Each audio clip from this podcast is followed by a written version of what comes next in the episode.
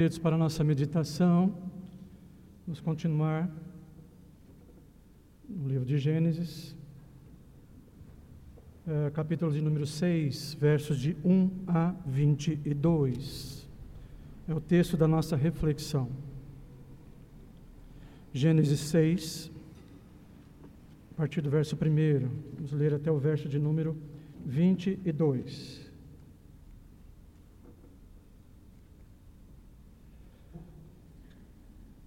Diz assim a palavra de Deus. Como se foram multiplicados os homens na terra, e lhes nasceram filhas, vendo os filhos de Deus que as filhas dos homens eram formosas, tomaram para si mulheres, as que entre todas mais lhes agradaram. Então disse o Senhor: O meu espírito não agirá para sempre no homem, pois este é carnal, e os seus dias serão cento e vinte anos. Ora, naquele tempo havia gigantes na terra, e também depois, quando os filhos de Deus possuíram as filhas dos homens, as quais lhes deram filhos, estes foram valentes varões de renome na antiguidade. Viu o Senhor que a maldade do homem se havia multiplicado na terra, e que era continuamente mal todo o desígnio do seu coração, então se arrependeu o Senhor de ter feito o homem na terra e isso lhe pesou no coração. Disse o Senhor: Farei desaparecer da face da terra o homem que criei, o homem e o animal, os répteis e as aves dos céus, porque me arrependo de os haver feito. Porém, Noé achou graça diante do Senhor. Eis a história de Noé. Noé era homem justo e íntegro entre os seus contemporâneos. Noé andava com Deus. Gerou três filhos, Sem, Cã e Jafé. A terra estava corrompida à vista de Deus e cheia de violência. Viu Deus a terra, e eis que estava corrompida, porque todo ser vivente havia corrompido o seu caminho na terra. Então disse Deus a Noé: Resolvi dar cabo de toda a carne, porque a terra está cheia de violências dos homens. Eis que os farei perecer juntamente com a terra. Faze uma arca de tábuas de cipreste.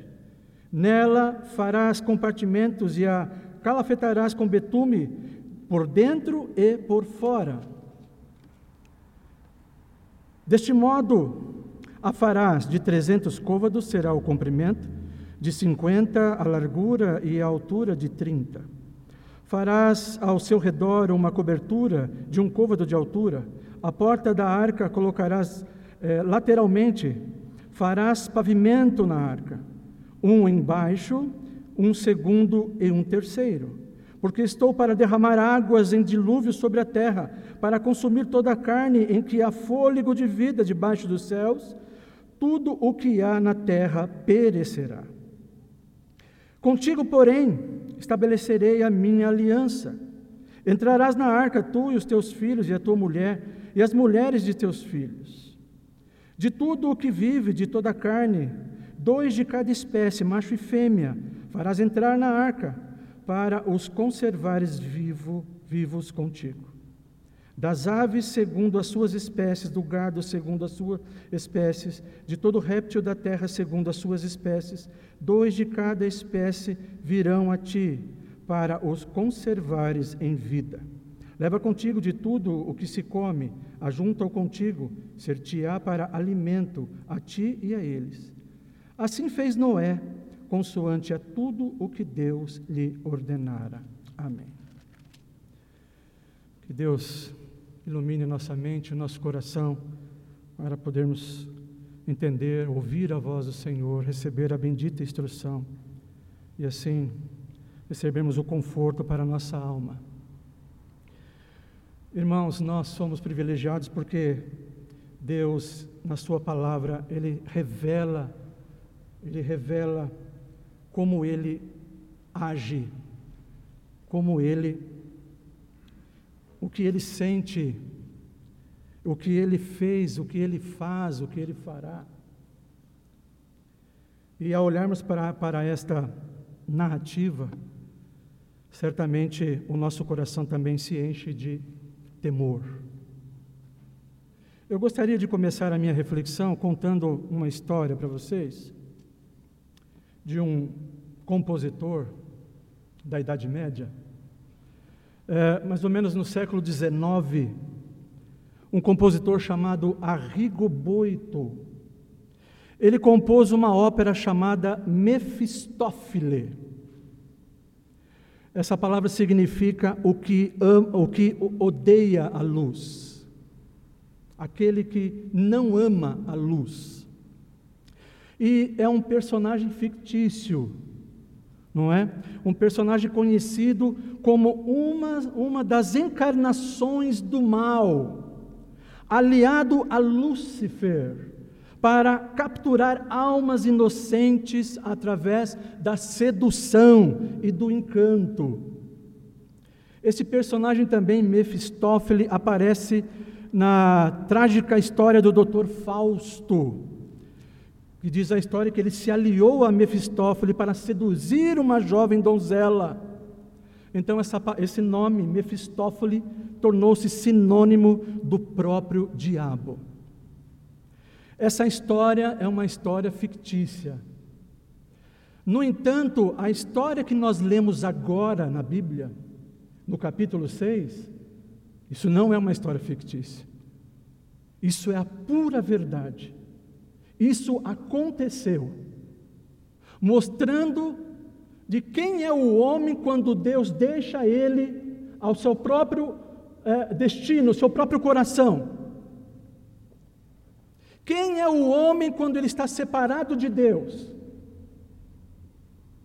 Então, não é uma história fictícia, essa é uma história, é uma história terrível do que aconteceu no passado. Somos informados nessa narrativa que os homens estão aliados ao inimigo de Deus, ao adversário de Deus e de toda a humanidade. Nós vimos desde lá do início, estamos falando desde o capítulo uh, eh, 3. Uh, toda a humanidade está aliada a Satanás. E este, então, ao que parece, se concentra tudo que ele tem, tudo que é possível, toda a sua força, toda a sua, a sua inteligência para poder instaurar o seu reino na terra e destruir o reino, a criação de Deus. E tudo começa no limiar da história. Aonde que começa? Ao lermos Gênesis capítulo 3, verso 15, nós ouvimos Deus dizer à serpente: Porei inimizade entre ti e a mulher, entre a tua descendência e o seu descendente. Então, irmãos, podemos dizer que aqui começa, não é? A guerra, a batalha, a inimizade. Uma inimizade que jamais haverá paz. Uma inimizade que jamais poderá haver haver algum tipo de comunhão. É uma guerra mortal, é uma guerra de destruição. Então é aqui que começa. Satanás sabe o que Deus disse, ele ouviu, e ele sabe muito bem o que Deus disse. Deus disse que a semente da mulher o destruiria. E ele agora se concentra para destruir a semente da mulher. Então, meus irmãos, aqui nós temos, aqui nós temos a grande batalha entre o reino da luz e o reino das trevas. Então nós precisamos recapitular para nós entrarmos no, no texto. Vamos recapitular. Primeiro, capítulo 1: Deus no princípio criou tudo perfeito tudo harmonioso, havia perfeita harmonia sobre a terra, Deus, o Criador, o homem e a criação. Capítulo 1 e 2. Mas com a queda no capítulo 3, a violência, o mal, a violência entra e quebra a harmonia, a comunhão, não há mais paz. Capítulo 4. E leva apenas um número de dez gerações. Capítulo 5.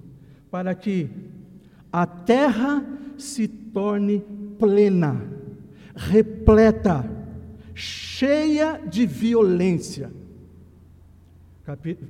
Gênesis capítulo 6, verso 11, nós podemos ler isso.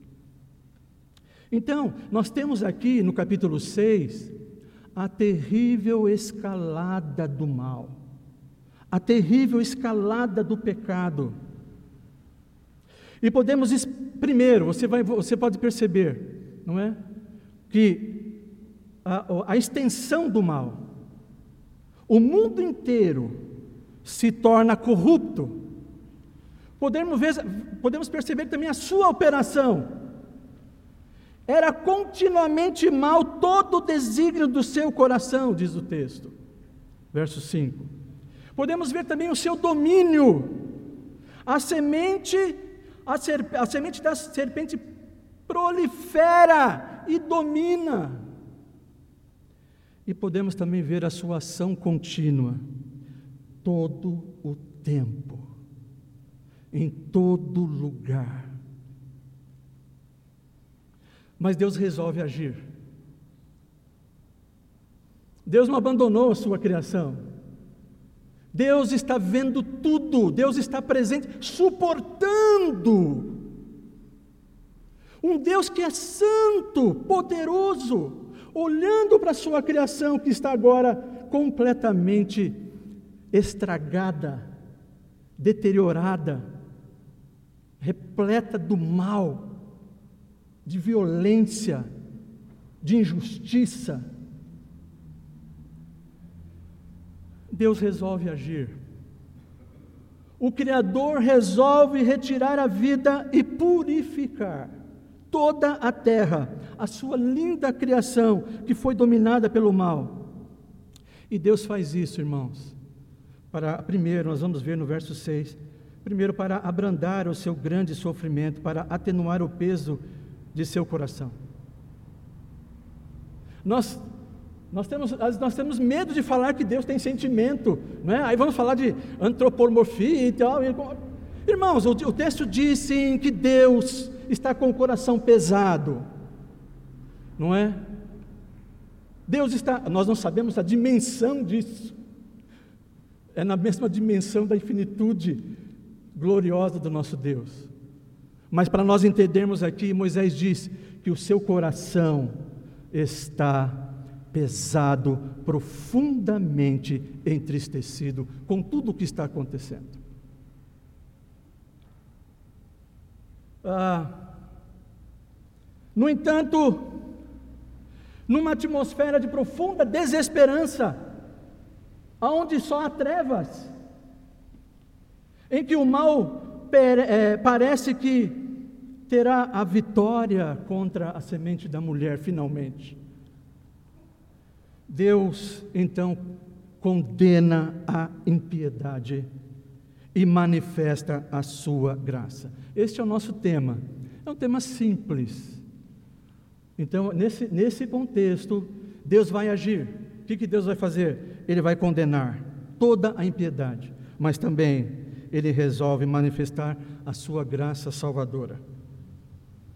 Por mais simples que seja o tema, nos leva a algumas implicações.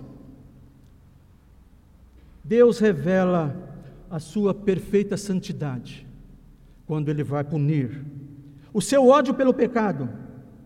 Ele revela a sua justiça, mas não vem desacompanhada da sua maravilhosa graça, infinita misericórdia. E através da sua graça, Deus continua o seu reino, começando com Noé, recomeçando com Noé. Começa com Adão, e aqui ele vai dar um recomeço com Noé. E veja no versículo 5: em vez de Moisés, olha só, lá no, no capítulo 5, em vez de Moisés simplesmente narrar que Lameque veio a ser pai de Noé, ele faz um complemento muito interessante. E lhe deu o nome de Noé. Noé significa conforto, alívio. E o próprio pai explica, não é? A explicação é que esse filho trará conforto, trará, trará alívio ao mundo. E note também que os registros de Enoque e Noé não terminam com o refrão e morreu. Porque eles não morreram. Não, não morreram com o, pelo juízo de Deus. E morreu, não existe. Noé, portanto, aponta para a bendita esperança.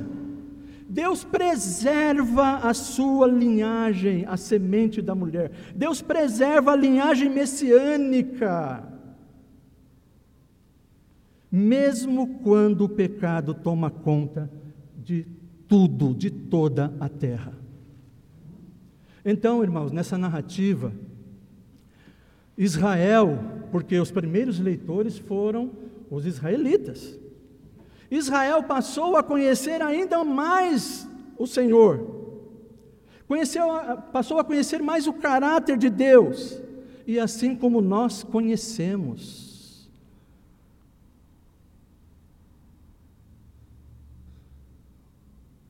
Você conhece a Deus, como nós conhecemos.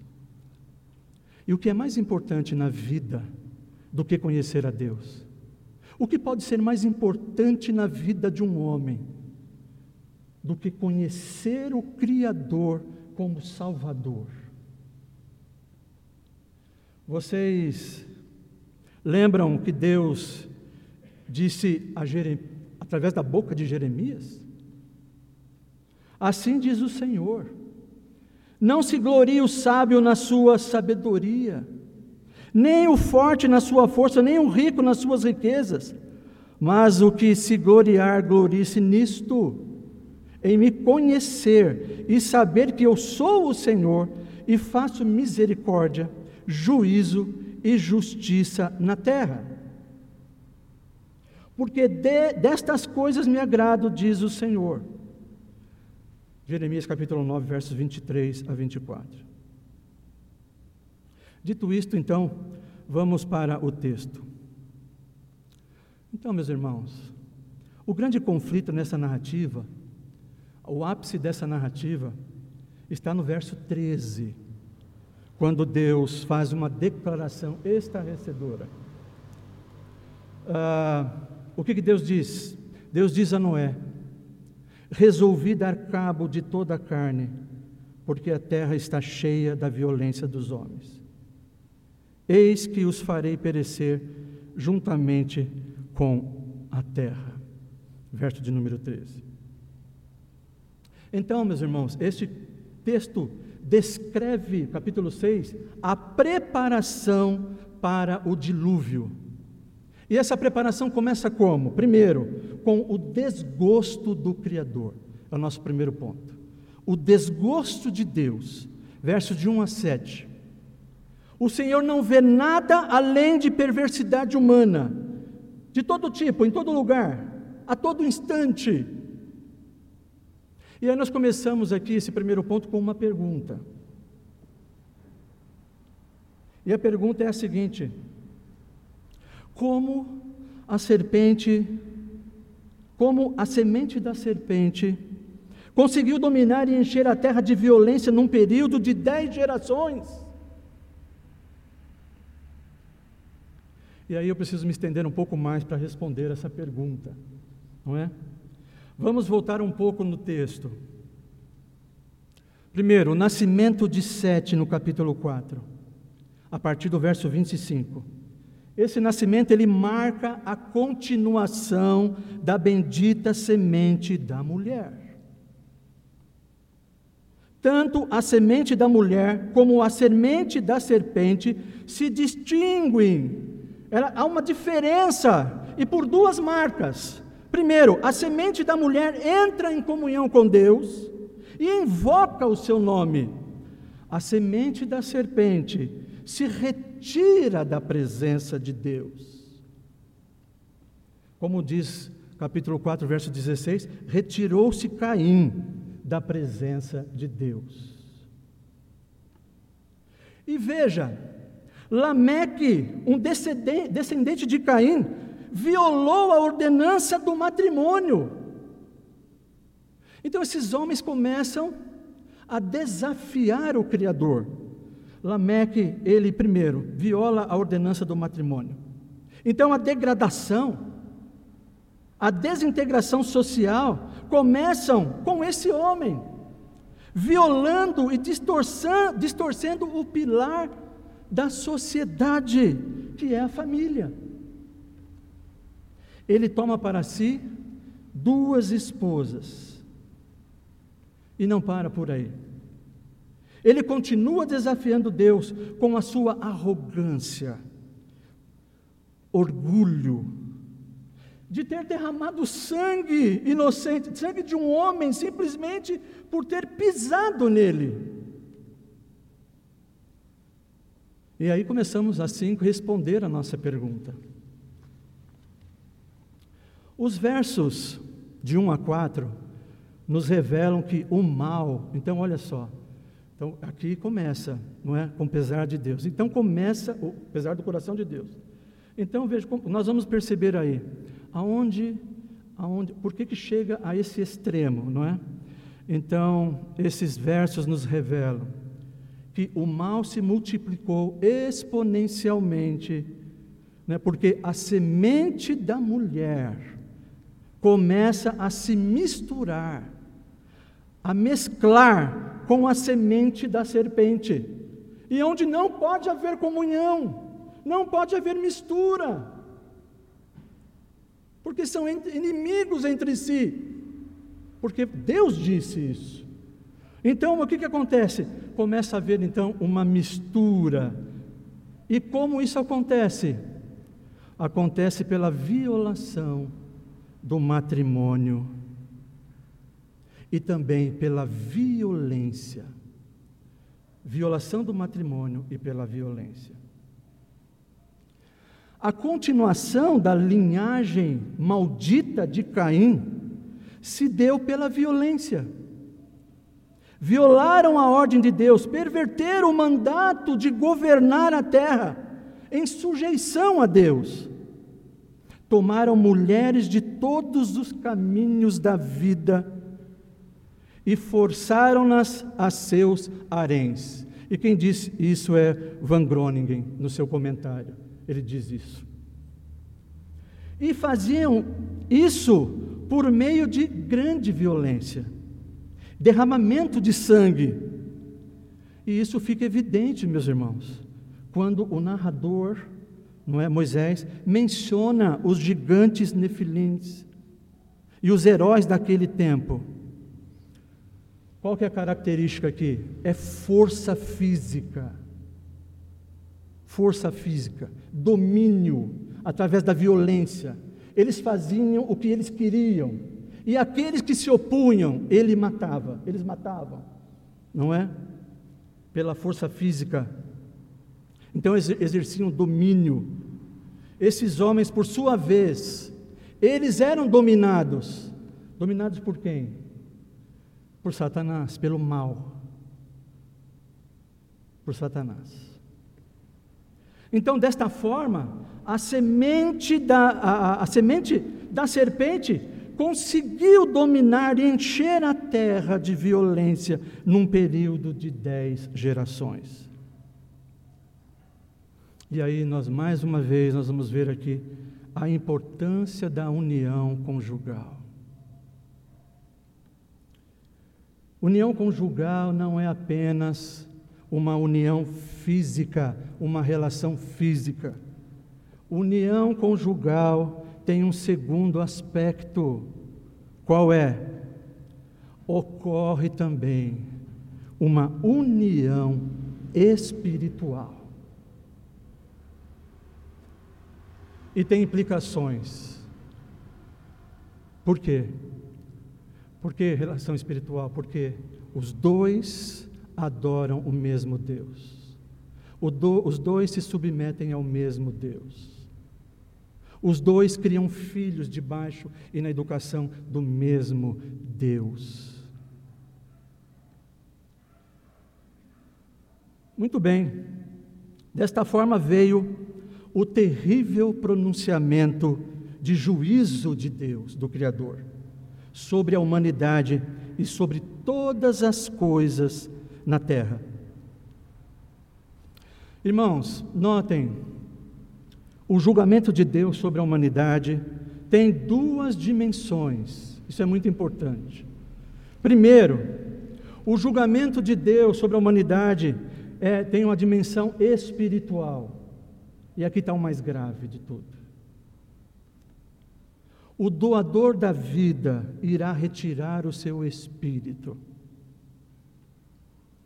O espírito que soprou espírito de vida, o homem se tornou alma vivente. Deus sustenta tudo pelo seu espírito. Deus criou tudo e Deus sustenta tudo. Deus vai retirar o seu espírito. E isso, meus irmãos, significa muito mais do que morte física. E aqui que a coisa é terrível. Nós temos que ver o quanto é terrível o juízo de Deus. Aqui significa uma separação muito maior entre Deus e a maldita semente da serpente. A humanidade rebelde. O que Deus está fazendo aqui? Deus está ratificando a morte espiritual a morte eterna, separação eterna de Deus.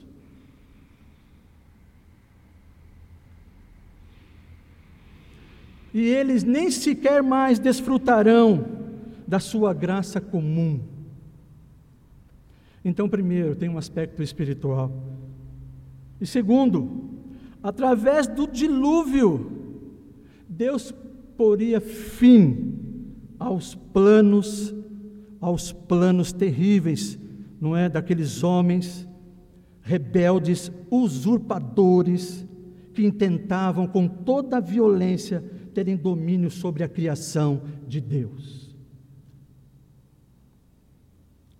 E diferentemente da punição de Deus ao primeiro casal, não é? Que foi uma punição temperada com bênção, Deus derramaria sua ira sem nenhum, nenhum tempero, sem misericórdia e sem a graça de Deus. A ira pura, justa e santa.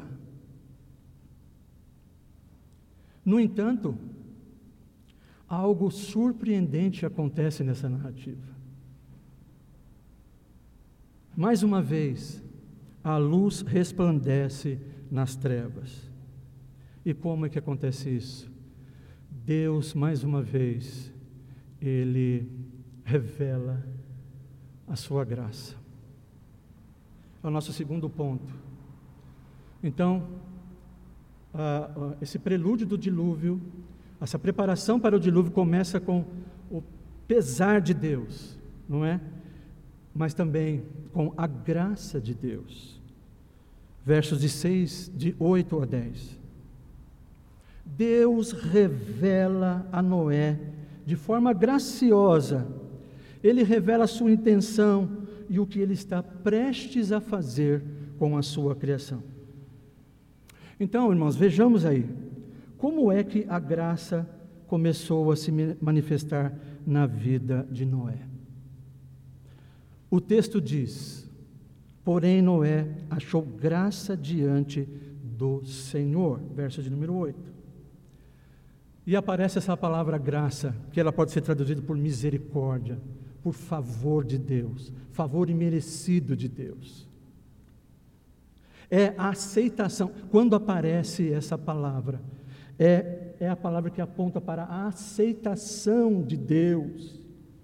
E ela pode ser definida como sendo o amor de Deus que salva as pessoas, que transforma as pessoas e as conserva unidas a Ele.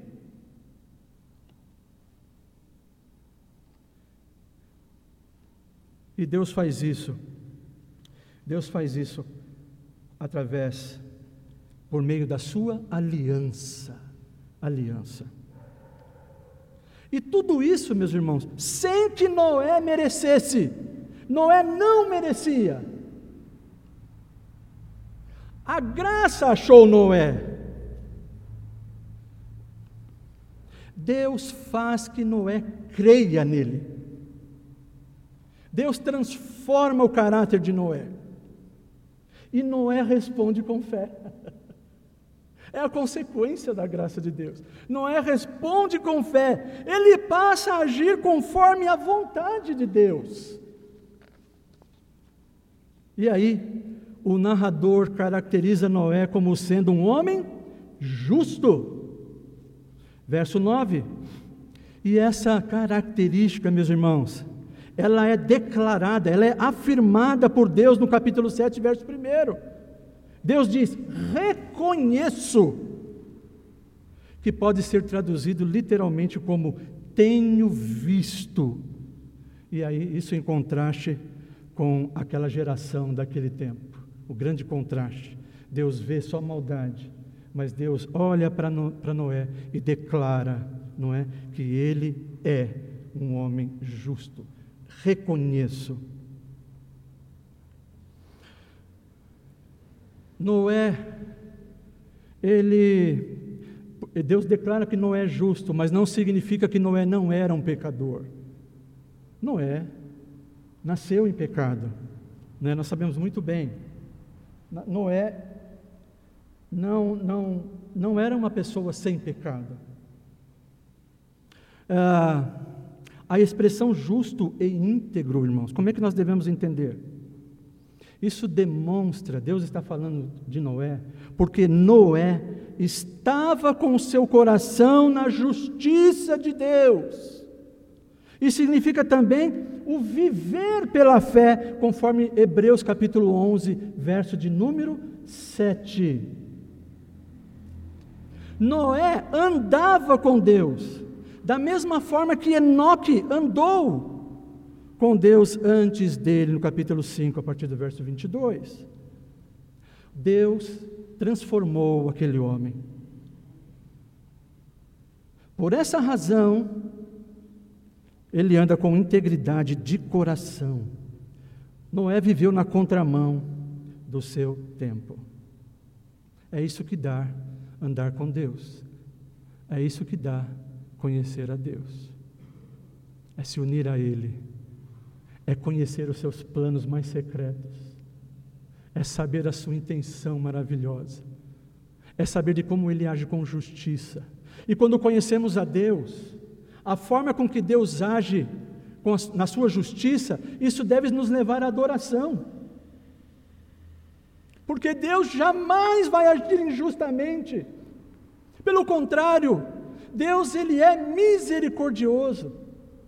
Então a forma com que Deus opera, com Deus ele, ele, ele manifesta a sua justiça, quando nós vemos e o conhecemos, isso nos leva a adorá-lo. Esse é o nosso Deus, Deus justo. Lembra que Paulo disse que não se envergonhava do Evangelho, porque é a justiça de Deus Noé andava com Deus. Ele viveu na contramão do seu tempo. Em terceiro lugar, então, nós temos agora, Deus orienta Noé. Deus fala do seu plano, do seu projeto. Deus mostra para Noé a realidade daquele mundo e Deus relata a Noé o que ele vai fazer através da vida de Noé. Então, a, nós temos aqui a orientação de Deus, versos de 11 a 22. Então, primeiro, o que Deus fará, e depois, o que, o que Noé fará, não é?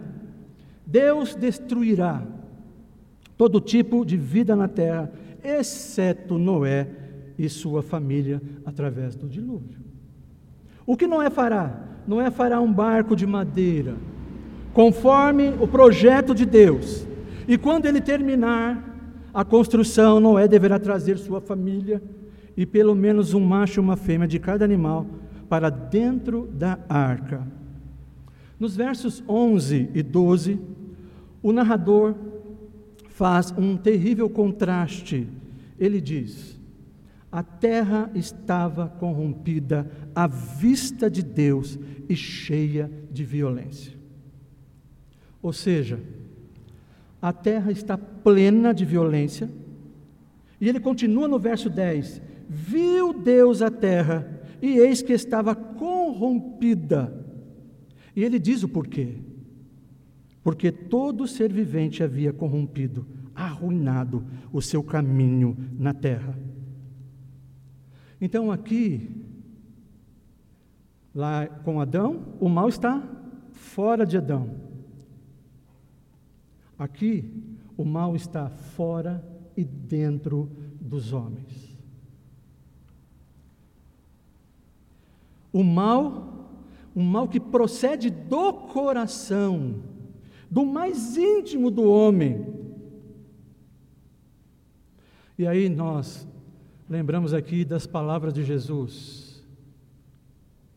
Porque do coração procedem maus desígnios, homicídios, adultérios, prostituição, furtos, falsos testemunhos, blasfêmias. Mateus 15, 19.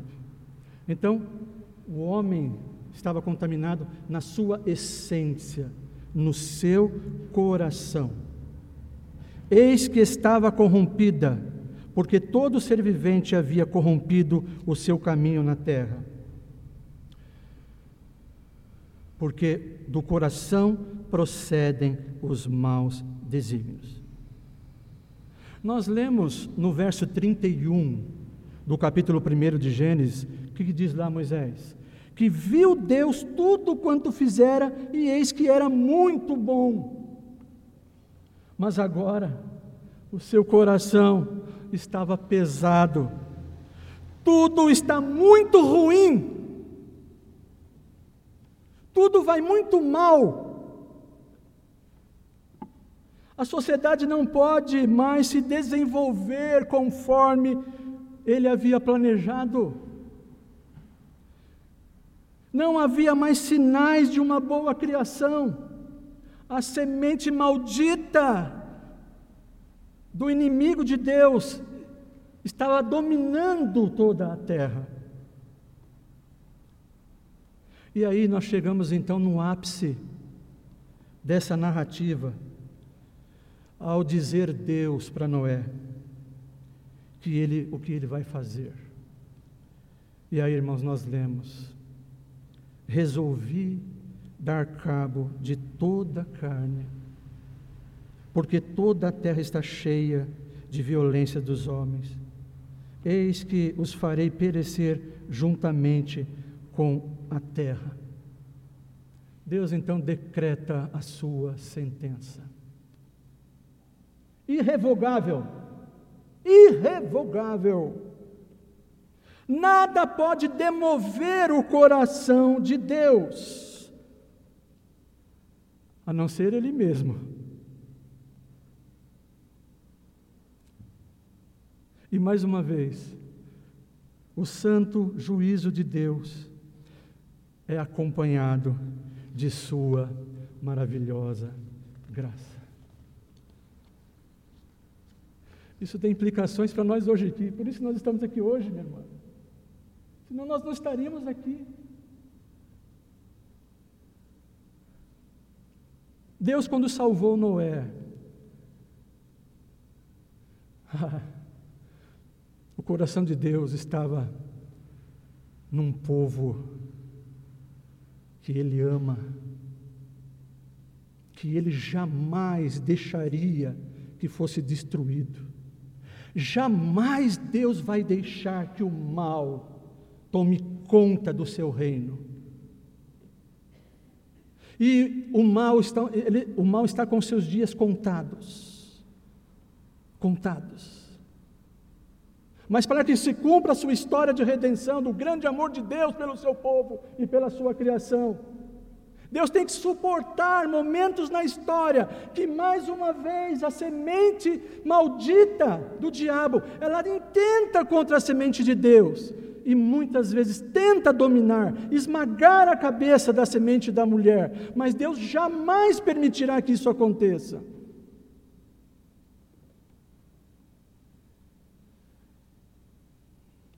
É, Deus não desiste da sua criação. Parece que está tudo acabado. Deus pronuncia o seu juízo, mas ele alcança Noé.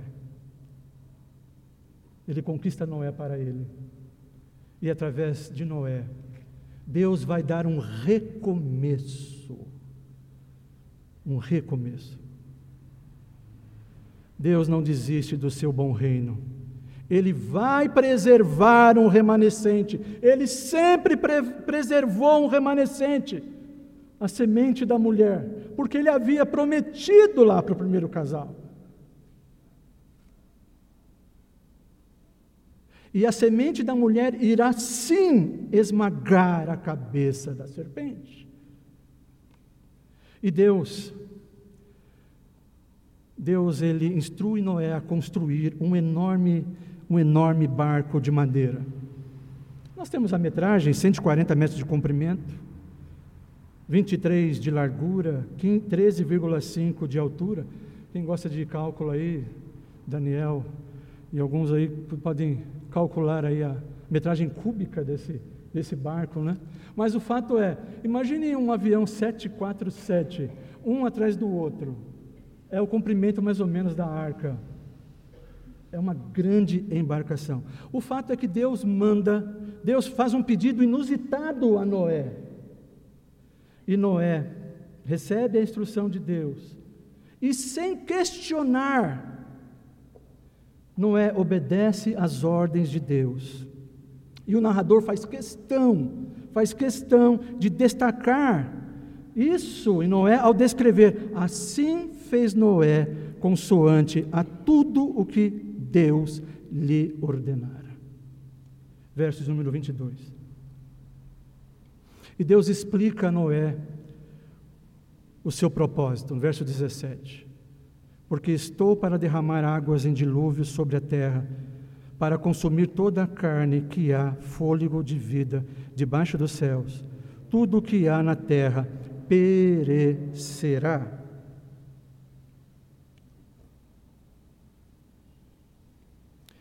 E veja o que Noé, o que Deus diz a Noé ainda. Contigo, porém, estabelecerei a minha aliança. E é a primeira vez que aparece essa palavra aqui no Antigo Testamento, a palavra aliança. E essa expressão, como é que nós entendemos essa expressão, a minha aliança?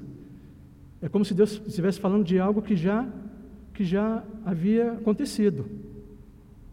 A, a, a minha aliança indica que Deus está falando de algo que ele já fez antes de Noé. E a única pessoa possível para que Deus tivesse feito uma aliança, quem seria? Adão. Adão.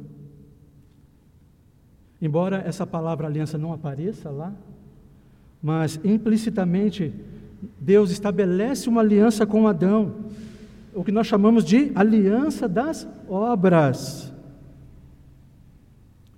Mas o ponto aqui é o seguinte, irmãos: que Deus firmará a sua aliança com Noé, por quê? Porque com Noé, Deus fará um novo começo. O que significa? quais, quais são Quais são as implicações dessa aliança? Então é um novo recomeço. Então, primeiro, tudo aquilo que Deus havia confiado e exigido de Adão seria devolvido a Noé e aos seus descendentes. Segundo, significa também que Deus estava estabelecendo um relacionamento especial com Noé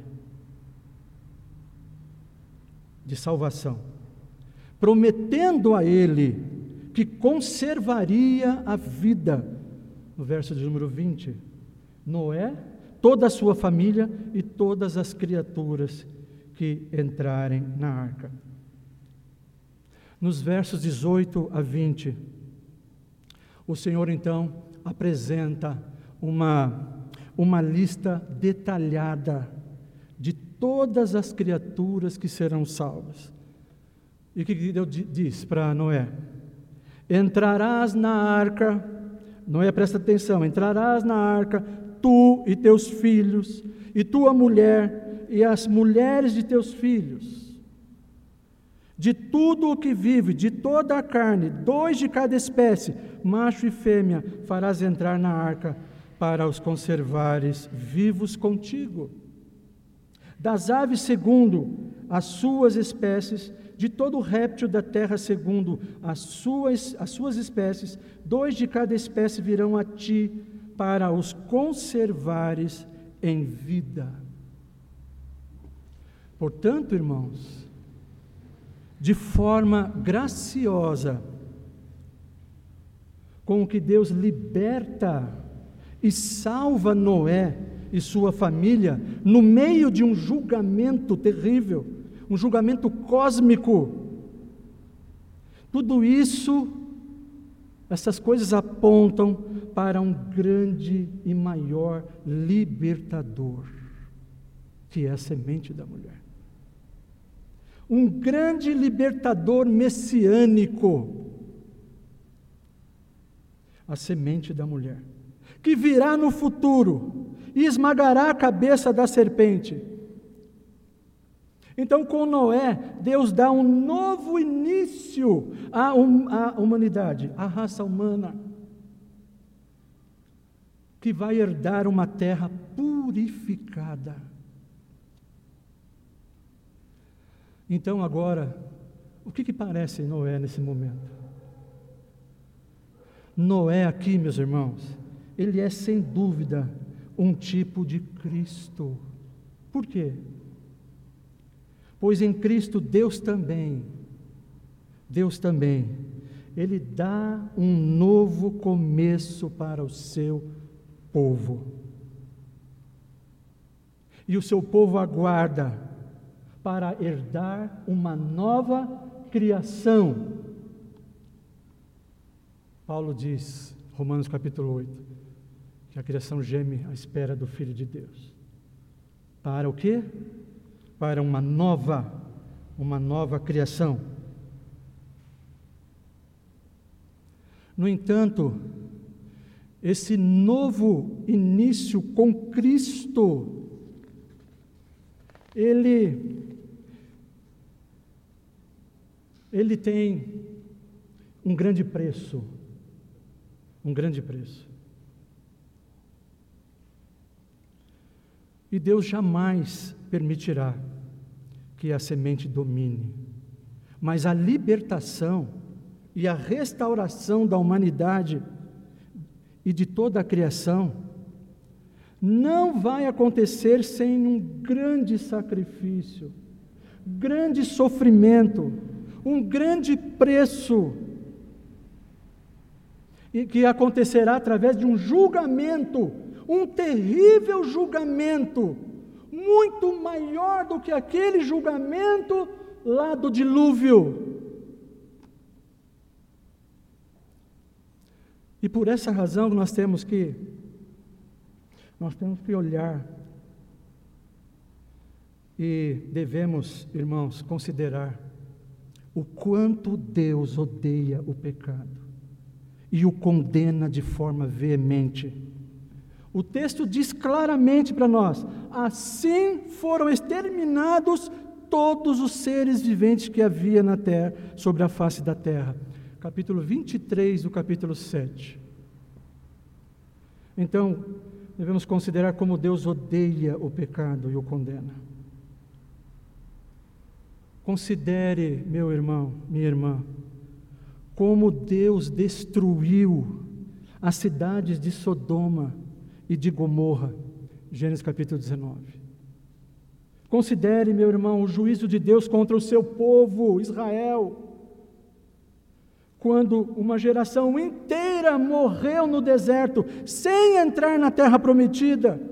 Está lá em Números capítulo 14. Veja o juízo de Deus na deportação de Israel para a Síria e de Judá para a Babilônia. E aí, o mais grave de todos. Veja como Deus derramou a sua santa ira, o seu santo juízo contra o pecado humano no Calvário.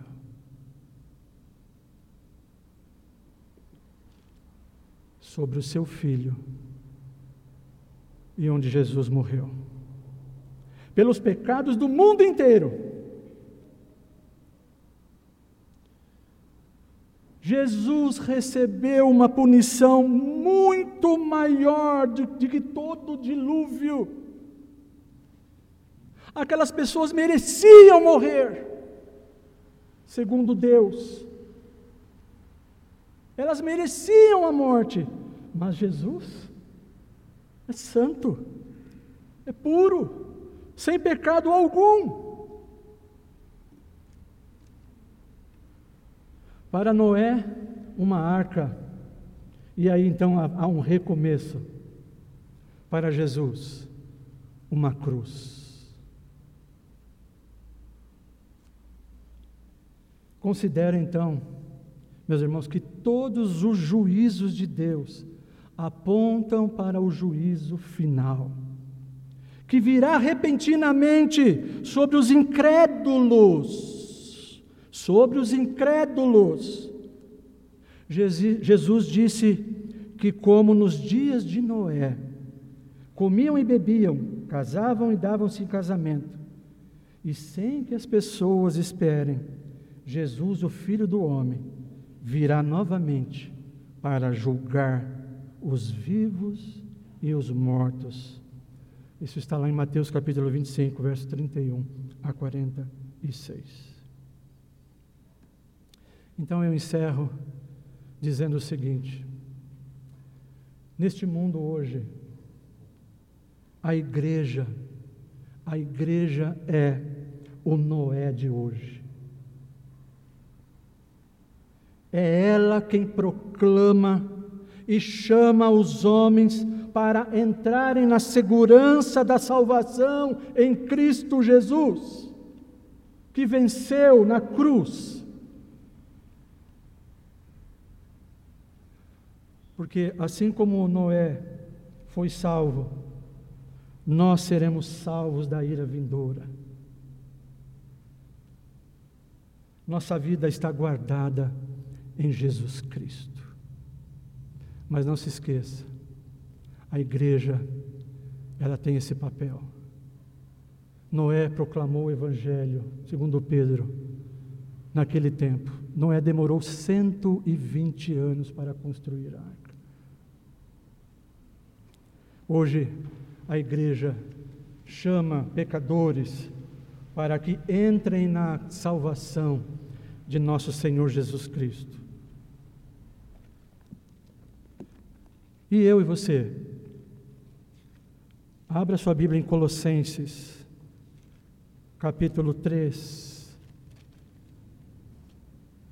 versos de 1 a 4. Eu encerro com essa leitura. Portanto, se fostes ressuscitados juntamente com Cristo, buscai as coisas lá do alto onde Cristo vive assentado à direita de Deus. Pensai nas coisas lá do alto, não nas que são aqui da terra. Porque morrestes. E a vossa vida está oculta juntamente com Cristo em Deus. Quando Cristo, que é a nossa vida, se manifestar, então vós também sereis manifestados com Ele em glória. Deus seja louvado. Que Deus nos abençoe. Que Deus tenha misericórdia de nós e que nós sempre tenhamos um coração grato por tão grande obra salvadora. Deus fez desde do passado. Deus vem agindo com justiça, graça, misericórdia. Deus vem salvando e cumprindo o seu plano redentor. A história da redenção é uma história real. Ela não é fictícia. O mundo, hoje como é que está o mundo, meus irmãos? Estamos enfrentando tempestades, pandemias, separações. Muitos de nós estamos, nos, encontramos abatidos, mas independente disso, aconteça o que acontecer, seja o que for, eu e você estamos seguros, guardados em Cristo Jesus. A nossa morte não é espiritual, a nossa morte é a nossa chegada até a presença eterna do nosso maravilhoso Salvador. Amém. Meus irmãos, vamos louvar o Senhor com o hino